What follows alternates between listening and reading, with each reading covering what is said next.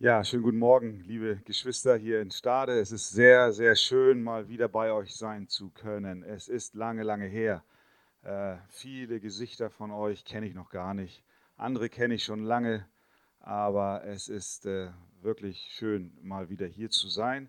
Und ich muss auch ganz ehrlich sagen, als äh, Arthur eben die Bilder gezeigt hat von dem Umbau, da hat mein Herz sich sehr gefreut und ich bin überwältigt zu sehen, wie fleißig ihr hier in Stade seid und wie ihr mit Hand anpackt. Und an dieser Stelle möchte ich allen Helfern, ich sage das einfach mal so als Pastor der Muttergemeinde aus Hamburg, ich möchte euch allen ganz, ganz herzlich danken, dass ihr euch da so hineingebt, praktisch, auch durch eure finanziellen Gaben, dass dieser Umbau überhaupt auch gestemmt werden kann.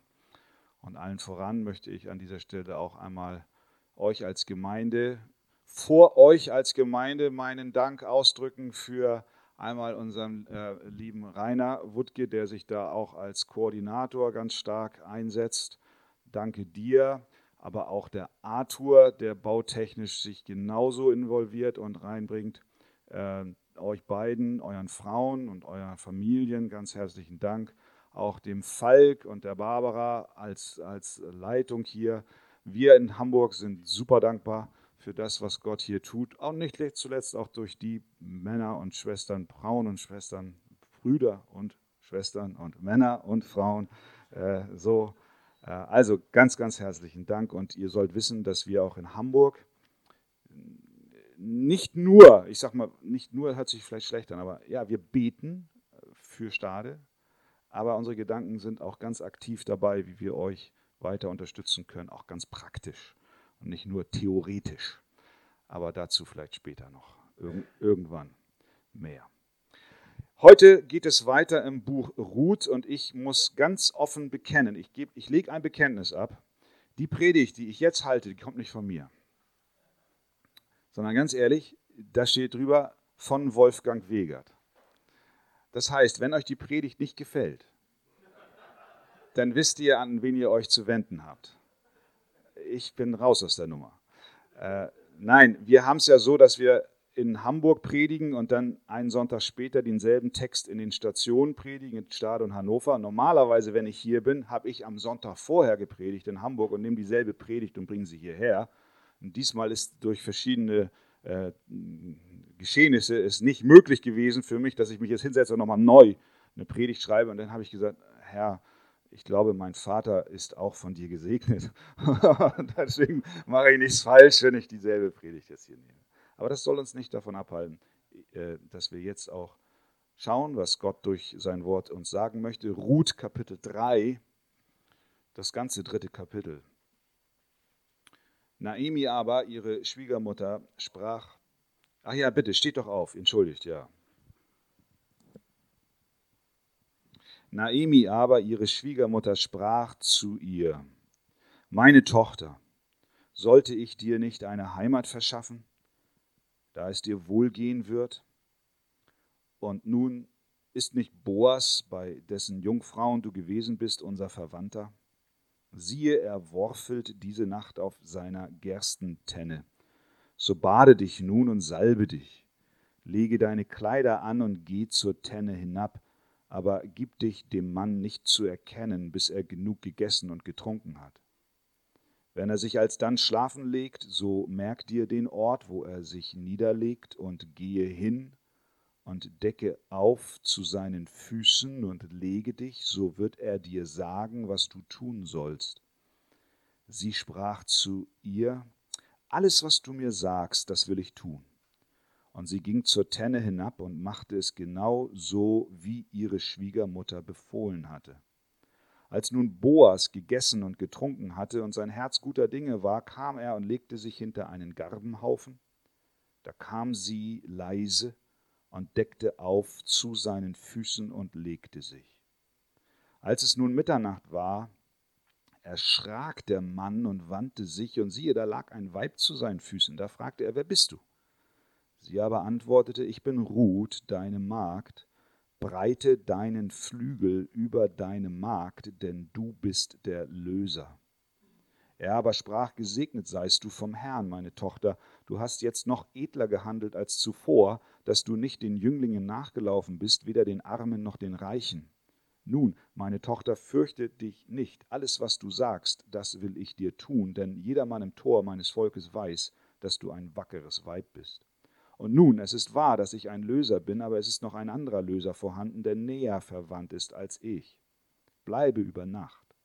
Will er dich morgen lösen? Wohlan, so löse er dich. Gelüstet es ihn aber nicht, dich zu lösen, so will ich dich lösen, so wahr der Herr lebt. Bleib bis zum Morgen liegen. So lag sie bis an den Morgen zu seinen Füßen, dann stand sie auf, ehe noch einer den anderen erkennen konnte, er aber gedachte, wenn nur niemand erfährt, dass ein Weib in die Tenne gekommen ist. Und er sprach, gib den Überwurf, den du anhast, und halte ihn her. Und sie hielt ihn her. Da maß er sechs Maß Gerste und lud es ihr auf und ging in die Stadt. Sie aber kam zu ihrer Schwiegermutter, die sprach, Wie steht's mit dir, meine Tochter? Da teilte sie ihr alles mit, was der Mann ihr getan hatte, und sprach, Diese sechs Maß Gerste gab er mir, denn er sprach, Du sollst nicht leer zu deiner Schwiegermutter kommen. Sie aber sprach, Sei still, meine Tochter, bis du erfährst, wie die Sache ausfällt, denn der Mann wird nicht säumen, sondern die Sache noch heute erledigen. Amen. Nehmt doch gerne Platz. Ja, ihr Lieben, äh, es ist so, wir predigen durch das Buch Ruth und ich hatte auch in Hamburg mehrfach die Gelegenheit, in den ersten beiden Kapiteln Predigten zu halten. Jetzt kamen wir hier zu Ruth Kapitel 3 und das traf genau überein mit meinem Urlaub und darüber war ich sehr froh. Warum? Weil ich beim Lesen dieses Kapitels das Gefühl habe, das ist nicht ganz einfach zu verstehen. Wie soll ich das verstehen?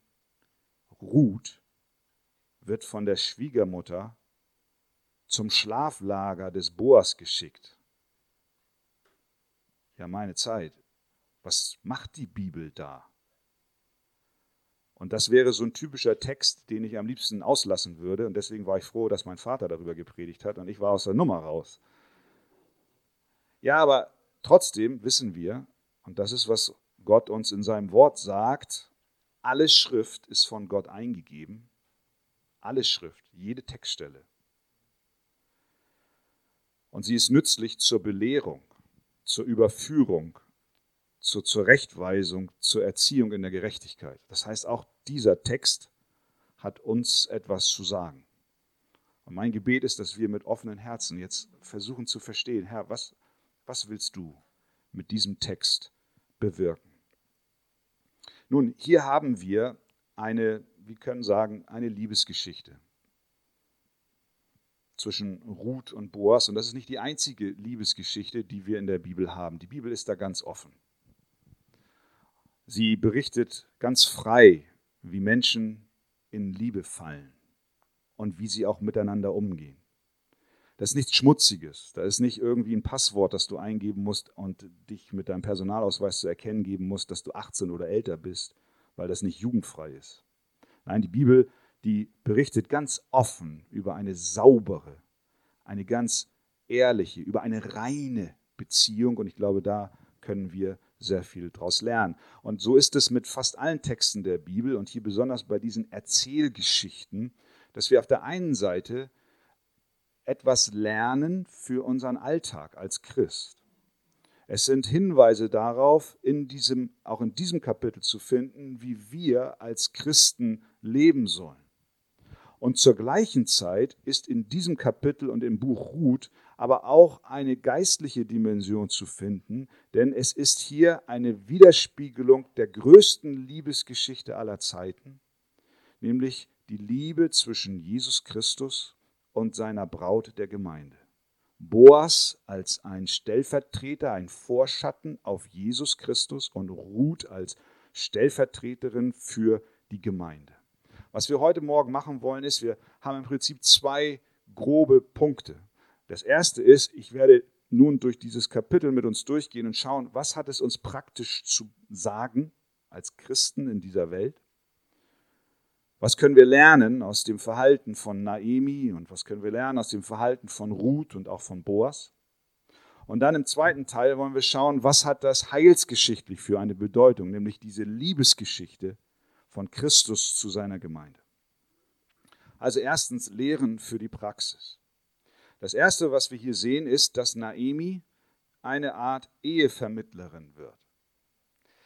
Ruth kam, wir erinnern uns, prall gefüllt mit Korn vom Feld des Boas. Und als sie am Morgen losging, da war noch gar nicht klar, auf welches Feld sie gehen würde und wie die Sache ausgehen wird. Naemi war verbittert aufgrund des Verlustes ihres Mannes und ihrer Söhne. Sie war nun zurückgekommen mit Ruth, die war auf das Feld gegangen und brachte eine reiche Ernte mit. Und äh, so war der Lebensunterhalt der beiden Frauen vorläufig gesichert. Und wir sehen hier jetzt plötzlich, dass diese Verbitterung der Naemi weicht. Sie bekommt plötzlich wieder Lebensmut. Sie drehte sich nicht länger um sich selbst, sondern fing jetzt auf einmal an, mehr und mehr über die Zukunft ihrer Schwiegertochter nachzudenken. Ruth war ja schließlich noch eine junge Frau und sie machte sich plötzlich nicht nur Gedanken um sich und um ihr eigenes Leben, sondern auch darüber hinaus, wie geht's weiter? Sie war jung, die Ruth, nicht wirklich integriert in Israel, kein sicheres Einkommen. Was soll aus der Moabiterin Ruth in Israel werden? Damals gab es keine Rentenversicherung, keine Rentenkasse. Es gab keinen Norbert Blüm, der den Leuten verheißen hat, die Rente ist sicher. Wer älteren Datums ist, kann sich noch an diesen Spruch erinnern. Äh, das alles gab es nicht. Aber Naemi fing an, Verantwortung für ihre Schwiegertochter zu übernehmen. Ich glaube, dass die erste Lektion, die vielleicht für den einen oder anderen von uns heute Morgen gut ist zu bedenken, denn Naemi hätte auch sich aus Angst vor Einsamkeit an die junge Ruth klammern können und sie besetzen können und sagen können, Ruth, bleib bei mir, geh nicht, nicht, dass du noch einen Mann kennenlernst und dich verliebst und mich dann alleine zurücklässt.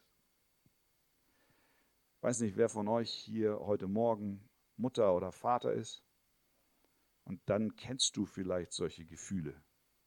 Zu klammern, festzuhalten, das Kind nicht ziehen lassen zu wollen. Aber Naemi hat hier eine Herzensveränderung erlebt. Aus der verbitterten, in sich gekehrten Naemi wird plötzlich durch das Eingreifen Gottes, denn das war das Eingreifen, dass Ruth plötzlich mit Korn nach Hause kam, sah sie plötzlich wieder, Gott ist in Kontrolle. Und ich kann gehen lassen. Solange wir auf uns fixiert unser Leben sehen und nur auf unsere Sorgen und Nöte achten und das Thema Gott und ihn als Herrscher und Regent unseres Lebens und aller Dinge ausblenden, verkrampfen wir und halten fest, was wir haben. Mögen es unsere Kinder sein, mögen es unsere, unsere, unsere Arbeit sein, mag es unsere Aufgaben in der Gemeinde sein. Wir klammern wir halten fest, weil wir Sorge haben, uns wird was genommen. Aber wenn Gott durch seine Gnade eingreift und sagt, hey Naimi, schau mal, ich bin da. Ich schicke deine Tochter Ruth mit zwei Eimern voll Korn nach Hause als Zeichen für dich, dass ich dein Versorger bin. Dann löst sich was. Und so ist es mit uns heute auch. Wenn du ein Kind Gottes bist, dann darfst du gelöst sein. Loslassen. Das, was dir so wichtig ist, das, was dir vielleicht aus, aus durch die Händen äh, zerrinnen wird. Und so wird Naemi hier zur Ehevermittlerin. Vor kurzem noch verzagt und verbittert, ergreift sie hier jetzt die Initiative und spricht mit fester Stimme zu ihrer Schwiegertochter. Meine Tochter, sagt sie, sollte ich dir nicht Ruhe verschaffen, damit es dir gut gehen wird? Und nun ist nicht Boas, bei dessen Mägden du gewesen bist, unser Verwandter? Siehe, er worfelt diese Nacht auf der Gerstentenne. So bade dich nun und salbe dich und lege deine Kleider an und geh zur Tenne hinab. aber lasse dich von dem Mann nicht bemerken, bis er fertig ist mit Essen und Trinken. Vers 4. Wenn er sich dann schlafen legt, so achte auf den Ort, wo er sich hinlegt und geh hin und hebe die Decke zu seinen Füßen auf, lege dich dorthin und er wird dir sagen, was du tun sollst. Sehen wir, wie aktiv plötzlich Naemi darin wird, ihrer Schwiegertochter einen Mann zu vermitteln.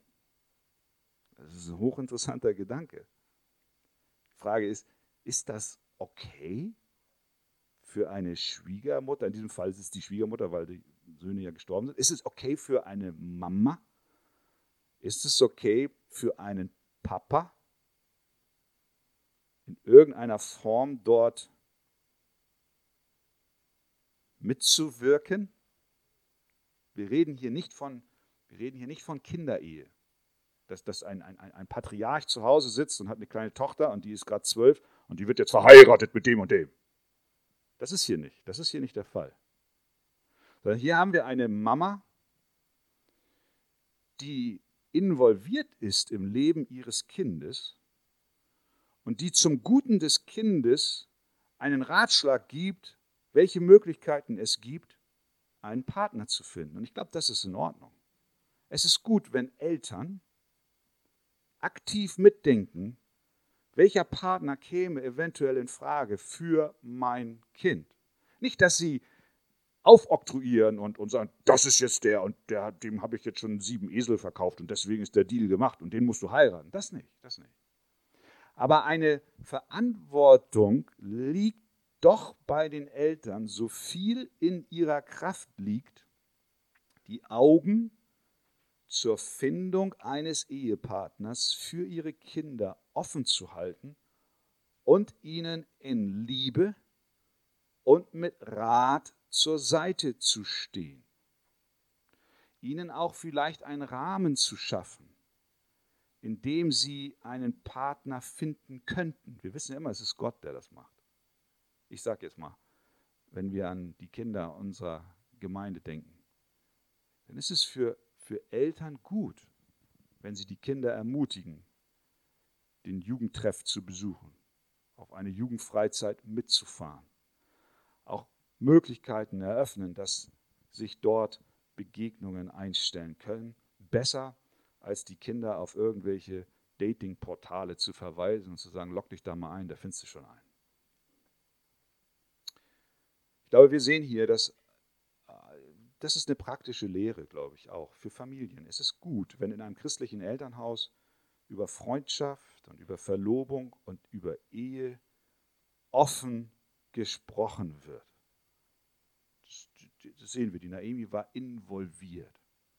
Und da war ein offenes Gespräch auch in dieser Frage vorhanden. Das nächste, was wir dann sehen, ist, dass Ruth den Rat ihrer Schwiegermutter befolgt. Vers 5. Ruth sprach zu ihr, alles, was du mir sagst, das will ich tun. Und sie ging zur Tenne hinab und machte es genau so, wie ihre Schwiegermutter befohlen hat. Auch das ist ein Zeugnis einer gesunden Mutter-Tochter-Beziehung. Ich glaube, wenn die Ruth auch nur die, den leisesten Verdacht gehabt hätte, dass die Mutter, die Naemi, eigennützig Ziele verfolgt und sie mit aller Gewalt mit einem Mann verheiraten will, hätte die Ruth nicht so offen reagiert. Aber weil Ruth wusste, dass Naemi nur das Beste für sie will, fiel es ihr auch leicht, genau das zu tun, was ihre Schwiegermutter gesagt hat. Alles, was du sagst, das will ich tun. Und sie machte es genau so. Auch hier haben wir wieder eine Lehre für, für, beide, für beide Generationen. Einmal für die Alten. Wenn die Alten aus reinem Herzen und lauteren Motiven einen Ratschlag für ihre Kinder oder die jüngere Generation geben, dann liegt da Segen drauf. Und die jüngere Generation ist aufgefordert, diesen Ratschlag anzunehmen. Denn nicht alles, was die Alten sagen, ist blöd. Verstehen ihr? Natürlich nicht. Sondern es heißt in Sprüche 12, der Weg des Narren ist richtig in seinen Augen, aber ein Weiser hört auf guten Rat. Es ist gut, auch wenn es um Partnerschaftsfragen geht, aber nicht nur um die. Überhaupt, egal in welchem Alter wir sind, es ist gut, auf Rat zu hören von Menschen, die es wohl mit dir meinen. Und nicht den eigenen Stiefel durchziehen zu wollen. So, aber jetzt wird es brenzlig. Denn worin bestand der Rat von Naemi? Tja, Ruth sollte sich baden. Habt ihr das gelesen? Ruth sollte sich baden, sich attraktiv anziehen, gutes Parfum nehmen und zu später Stunde, wenn Boas auf der Tenne eingeschlafen ist, unbemerkt zu ihm schleichen und am Fußende unter seine Decke schlüpfen. Was ist denn das für ein Rat? Ist das biblisch? Sollten christliche Mädchen das als eine biblische Anleitung verstehen, sich so einen Freund zu angeln? Nun, es gibt, es gibt wirklich Leute, die sind der Auffassung, dass Naemi ihrer Schwiegertochter an dieser Stelle empfohlen hat, Boas zu verführen und eventuell auch schon mit ihm ins Bett zu springen in Form eines One-Night-Stands. Es gibt unter Theologen und auch unter Christen Menschen, die versuchen, die versuchen, diesen Text so lange zu drehen und zu wenden, bis er das sagt, was sie wollen, dass er sagt. Und sagen, siehst du, da ist ein legitimierter wie wollen wir sagen, Geschlechtsakt vor der Ehe. Zumindest der Versuch dahin. Und schließlich wurde Ruth dann ja auch noch Stammbaummutter von David und letztlich von Jesus. Also alles okay, wenn ich mich so oder so verhalte. Wer die Bibel versucht so zu verdrehen, aus diesem Text eine ein unzüchtiges Verhalten abzuleiten, der liest am Ende die Bibel zu seinem eigenen Verderben. Wir können nicht die Bibel so missbrauchen und verdrehen, weil das steht da nicht. Äh, denn Naemi hat nicht zu Ruth gesagt, Naemi hat nicht zu Ruth gesagt, pass mal auf, Ruth, zieh, dein, zieh dir einen Rock an, so kurz wie möglich, zieh dir ein Oberteil an mit einem Ausschnitt so groß wie möglich und äh, schmieg dich an ihn an, küss ihn und streichel ihn so lange, bis er geliefert ist. Hat sie das gesagt? Hat sie nicht gesagt? Hat sie nicht gesagt. Sie hat wohl gesagt zu, zu, zu Ruth, dass sie aktiv werden soll. Das ja. Sie soll nicht zu Hause sitzen bleiben und warten, bis was passiert, sondern sie soll etwas unternehmen. Denn offensichtlich kam der Boas nicht wirklich in die Puschen. Es gab ja schon eine Begegnung auf dem Feld. Da war ja auch schon eine erste Beziehung da und irgendwie eine Sympathie. Er nahm sie ja schon heraus aus all den anderen Mägden und sagt, hier, komm, guck mal, hier ist was zu trinken und hier komm mal her und hier essen wir zusammen und tauche auch dein Brot in den Essig hinein und so weiter. So, und dann aber verging einige Zeit und wir hören nichts mehr. Boas, Boas, wie die Männer so sind, der brauchte noch mal so einen kleinen jetzt sage ich ein bisschen profan, tritt in den Hintern, sage ich mal so, ja. Der brauchte noch mal ein, der brauchte noch mal eine kleine Erinnerung.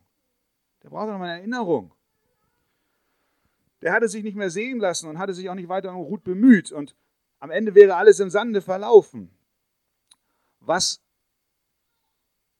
Naemi der Ruth jetzt mit auf den Weg gab, war nicht ein Ratschlag zur Unzucht, sondern ein Ratschlag zur Wiederbelebung der Zuneigung des Boas. Das ist, was hier passiert. Denn alles, was sie sagte, die Naemi, war fein und respektvoll. Ruth sollte Boas nicht küssen, nicht streicheln, sich nicht halb ausziehen, sondern sie sollte sich still und dezent zu seinen Füßen legen und, ja, durchaus ein wenig flirten, aber nicht über eine Grenze hinaus. Und so ist sie auch nicht zu weit gegangen. Und ich glaube, ja, ihr Lieben, das ist ein Vorbild für uns heute auch, für junge Christen. Wenn sie miteinander als Pärchen allein sind, ist es wichtig, sich gemeinsam Grenzen zu ziehen, rein und ehrbar, sich gegenüber, einander gegenüber zu verhalten und somit auch die Ehe zu ehren. Das wird ein großer Segen sein für diese Paare, nicht nur in dem Moment, in dem sie es erleben, sondern auch später für die Ehe. Denn Bibel ist klipp und klar. Sexualität gehört in eine Ehe zwischen Mann und Frau und nirgendwo anders hin. Das nächste, was wir sehen, dass Ruth ein großes Risiko eingeht. Die ist falsch, ne? wie spät haben wir es denn? Okay, ich habe noch einen Augenblick. Augenblick habe ich noch. Ne? Könnt ihr noch? Ja. Seid ihr noch da? Ja, ja. Kasperle-Theater. Nein, entschuldigt. Das nächste, was wir sehen, dass Ruth ein großes Risiko eingeht. Sie tut tatsächlich, haben wir gerade gesagt, alles, was die Mama sagt. Und indem sie ihrem Ratschlag folgt, riskiert sie eine ganze Menge. Ruth ist eine, Ruth ist eine sehr, sehr mutige Frau. Das haben wir schon gesehen auf dem halben Weg von Moab nach, nach Juda. Wie sie, wie sie sagt, dein Gott ist mein Gott. Dein Volk ist mein Volk. Ich lasse alles hinter mir und gehe in eine ungewisse Zukunft. Ruth ist eine mutige Frau als sie morgens auf das Feld ging, allein, ohne Schutz, sehr mutig. Und jetzt kommt Mama, Schwiegermama, und sagt, hey Ruth, der Boas, geh hin.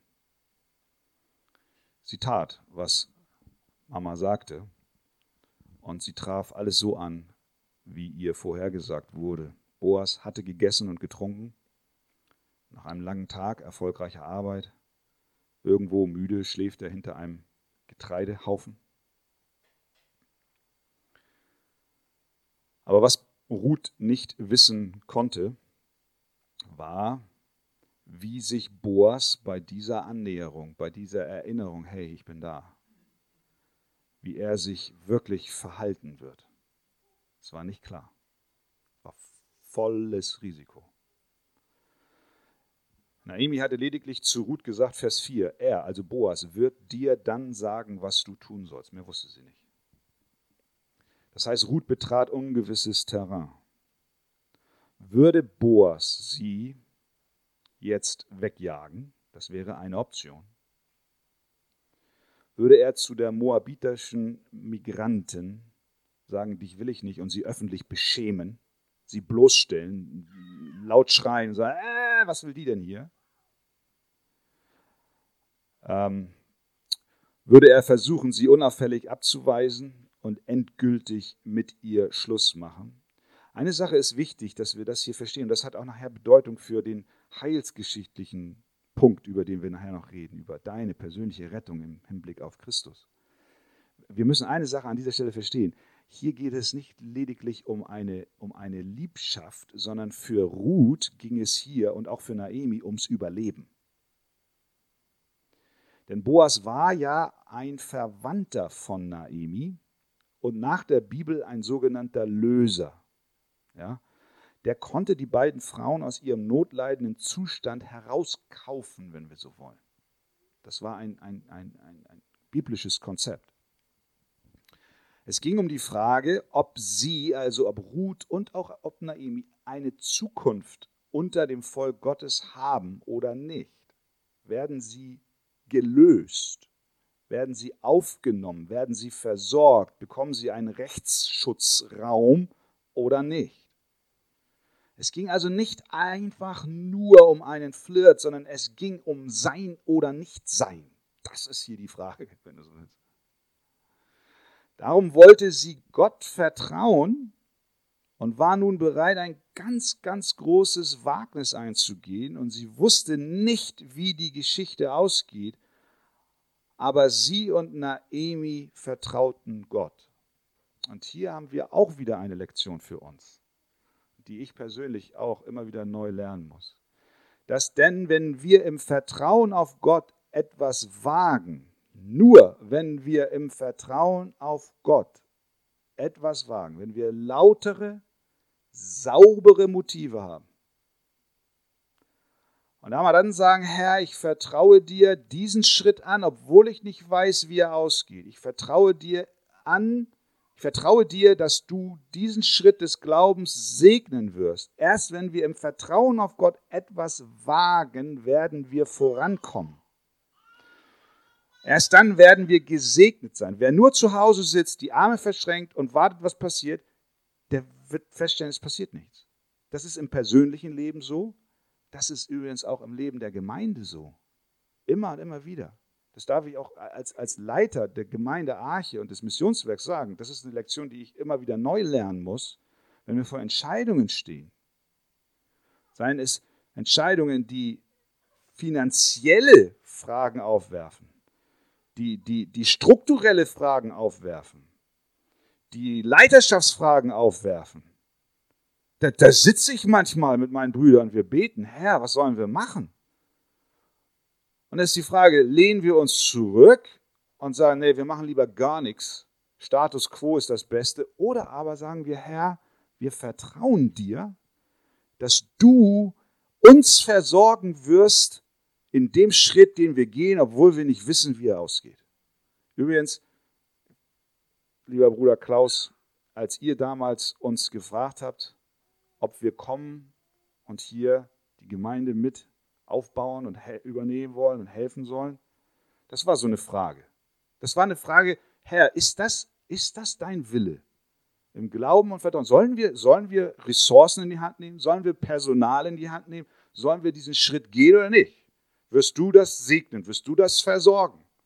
Da waren viele Fragen mit verbunden, nicht nur hier, auch in Hannover, die gesamte Gemeinde Gründungsfragen. Und was wir Rückblick feststellen ist, Gott segnet, wenn wir diesen Schritt gehen. Ich meine, ich meine, das ist hier der erste Gottesdienst, stimmt das? Kommen nachher noch mal ein paar Leute, oder? Ein paar noch.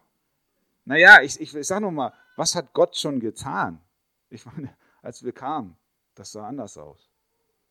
Was will ich sagen? Ich will sagen, wir wenn wir im Vertrauen auf Gott etwas wagen, dann werden wir vorankommen und gesegnet sein. Das hat Ruth hier getan. Wer nur zu Hause bleibt, Sicherheit und Bequemlichkeit sucht, bevor, und bevor er aufbricht, alle Details geklärt wissen will, wie am Ende alles ausgeht, der ist nicht geschickt zum Reich Gottes. Wer sein Leben lang im Warteraum zubringt, weil noch Unwägbarkeiten vorhanden sind, der wird nie ein Diener Gottes sein. Ich bediene mich jetzt hier eines Beispiels, was mir sehr gefallen hat, was mein Vater am letzten Sonntag gesagt hat. Der war nämlich, ich erinnere mich nämlich als Sohn, ich sehe das ja aus der Sohnperspektive. Ihr könnt euch erinnern, Sowjetunion und äh, äh, Fall des Eisernen Vorhangs, könnt ihr euch erinnern? Äh, 1990, so die, die, die, die Zeit war das. Und ich weiß noch, ich war Zivildienstleistender. Ich hatte mein Abitur gerade gemacht, 1990, und dann war ich Zivildienstleistender. Ich weiß noch, wie ich bei einer alten Dame im Wohnz im, in der Küche war. Die saß im Rollstuhl und ich habe sie betreut und äh, ich sollte gerade was einkaufen gehen und kam zurück und sie wollte eine Bildzeitung haben. Und auf der Bildzeitungstitelseite stand also ganz groß dieser Putsch. Da war noch der Putsch von, von äh, dieser, dieser Rückputsch mit Jelzin auf dem Panzer und so weiter. Ich weiß nicht, ob ihr euch erinnert. Und, und Gorbatschow, das war die Frage, ob, ob, das, ob, das, ob das Ding durchgeht. Und dann war Gorbatschow war plötzlich, war plötzlich unter, unter, unter Zugzwang und auf einmal schien es so zu sein, als wenn die Kommunisten das Ruder nochmal übernehmen. Ich weiß nicht, ob ihr sich erinnert. Und in dieser Zeit waren meine Eltern das erste Mal nach Sibirien gereist, um zu evangelisieren mit dem Team. Und ich sitze da und sehe das. Und jetzt erzählt mein Vater aus seiner Perspektive, am letzten Sonntag sagt er, ja, ich bin auf dem Weg gewesen, es hieß, wir gehen nach Sibirien, wir wurden eingeladen, alles noch sehr kommunistisch geprägt, alles politisch sehr unsicher. Und er wusste, da drüben, ganz in der Ferne, gibt es überhaupt keine Krankenhäuser. Hinterm Ural, irgendwo Novosibirsk oder ich weiß nicht, wo der, oder Kraschnowsk oder ich weiß nicht, wie die Orte da alle heißen. Sehr weit weg, sehr weit weg. Keine Medikamente, keine Krankenhausversorgung. Was macht mein Vater? Er geht zu seinem Hausarzt und sagt, Herr Doktor, ich äh, bin auf dem Weg nach Sibirien und äh, ich brauche aber Medikamente. Haben Sie was gegen Kopfschmerzen? Ja, Herr Wiegert, habe ich. Haben Sie was gegen Magenschmerzen? Ja, Herr Wiegert, habe ich. Haben Sie was gegen Übelkeit? Ja, Herr Wiegert, haben Sie. Haben Sie was gegen Reisedurchfall? Ja, Herr Wiegert, habe ich auch. Haben Sie was gegen Verstopfung? Es gibt ja manchmal auch Verstopfung. Ja, Herr Wiegert. Haben Sie was gegen Herzrhythmusstörungen? Ja. Haben Sie einen Blutverdünner, falls ich einen Schlaganfall kriege? Und so weiter. Und irgendwann guckt der alte Doktor über die Brille und sagt, Herr Pastor Wegert, auch nach Sibirien brauchen Sie ein wenig Gottvertrauen. Auch nach Sibirien müssen Sie ein wenig Gottvertrauen mitnehmen. Und da, und da hat mein Vater realisiert, ja, ich muss, ich muss auch irgendwie Gott vertrauen. Müssen wir nicht alle Gott vertrauen am Ende? Und das tat Ruth hier. Sie vertraute, sie wagte etwas. Sie wagte mehr, als nur nach Sibirien zu gehen. Sie wagte etwas und Gott hat es gesegnet und mein Vater damals mit der Reisegruppe kam gesund zurück.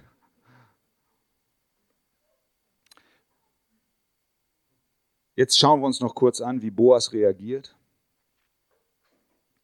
als er die Frau, die Ruth, zu seinen Füßen entdeckt. War er zunächst sehr erschrocken und fragte sie entsetzt, wer bist du? Und dann Vers 9, mit großer Zuversicht und Klarheit antwortet Ruth. Ich bin Ruth, deine Magd.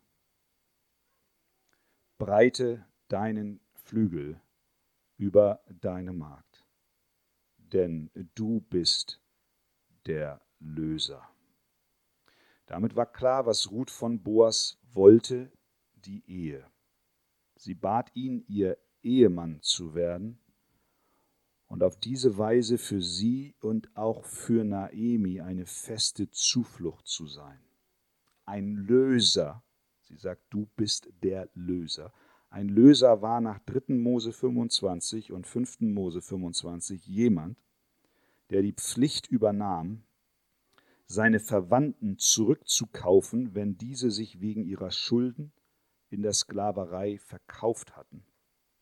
Auch konnte es sein, dass ein solcher Verwandtenlöser die Verpflichtung übernahm, die Witwe seines verstorbenen Bruders zu heiraten um für ihn eine Familie aufzubauen, die die Linie und den Besitz des Verstorbenen weiterführen kann. Man nannte das Schwagerehe bzw. Levirat. Und nun ist zu bedenken, dass Boas aber kein Bruder des verstorbenen Ehemanns der Ruth war, sondern lediglich ein weiterer Verwandter. Er war ja der Verwandte von Elimelech, war ja noch nicht mal der Verwandte von Naimi. Es war der Verwandte der, des verstorbenen Mannes von Naemi. Und er war überhaupt nicht verwandt mit Ruth. Sie war ja nur die Schwiegertochter. Das will heißen, dass er überhaupt nicht verpflichtet war, vom Gebot Gottes und Gesetz Gottes her, Ruth zu lösen. Und das wusste Ruth. Trotzdem hatte sie die Hoffnung und es gewagt, ihn darum zu bitten. Und sie sagt, breite deine Flügel aus über deine Magd, denn du bist ja der Löser. Das heißt, auch wenn du nicht wirklich mein Schwager bist, bist du doch mein Verwandter. Bitte, sei du unser Löser. Wie reagiert Boas auf diesen ja, sehr ungewöhnlichen Heiratsantrag? Er antwortet der Ruth, Vers 10, auf überwältigende Weise. Er aber sprach, gesegnet seist du vom Herrn, meine Tochter Du hast jetzt noch edler gehandelt als zuvor, dass du nicht den Jünglingen nachgelaufen bist, weder den Armen noch den Reichen. Nun, meine Tochter, fürchte dich nicht, alles, was du sagst und was du wünschst, das will ich für dich tun. Ruth spielte nicht mit anderen Männern, sondern sie war klar. Und wie dann diese Sache sich weiter entflechtet, das werdet ihr dann am nächsten Sonntag hören, wie dann Boas auch vorgeht und die Sache offiziell macht und nicht eine heimliche Heirat mit Ruth vornimmt, sondern das vor den Ältesten der Stadt bewegt. Da werden wir dann am nächsten Sonntag von lernen. Nachdem wir nun gesehen haben, was diese Geschichte, dieses Kapitel so ganz praktisch hier und da für uns bedeuten kann, wollen wir zum Schluss noch die Frage stellen, was hat das für eine Bedeutung hinsichtlich unseres Heils? Ich habe schon gesagt, und wir haben es auch in der Predigt davor, glaube ich, immer wieder mal anklingen lassen, dass Boas ein, ein wir können sagen, ein Vorschatten auf Jesus Christus ist und Ruth ein Bild auf die Gemeinde.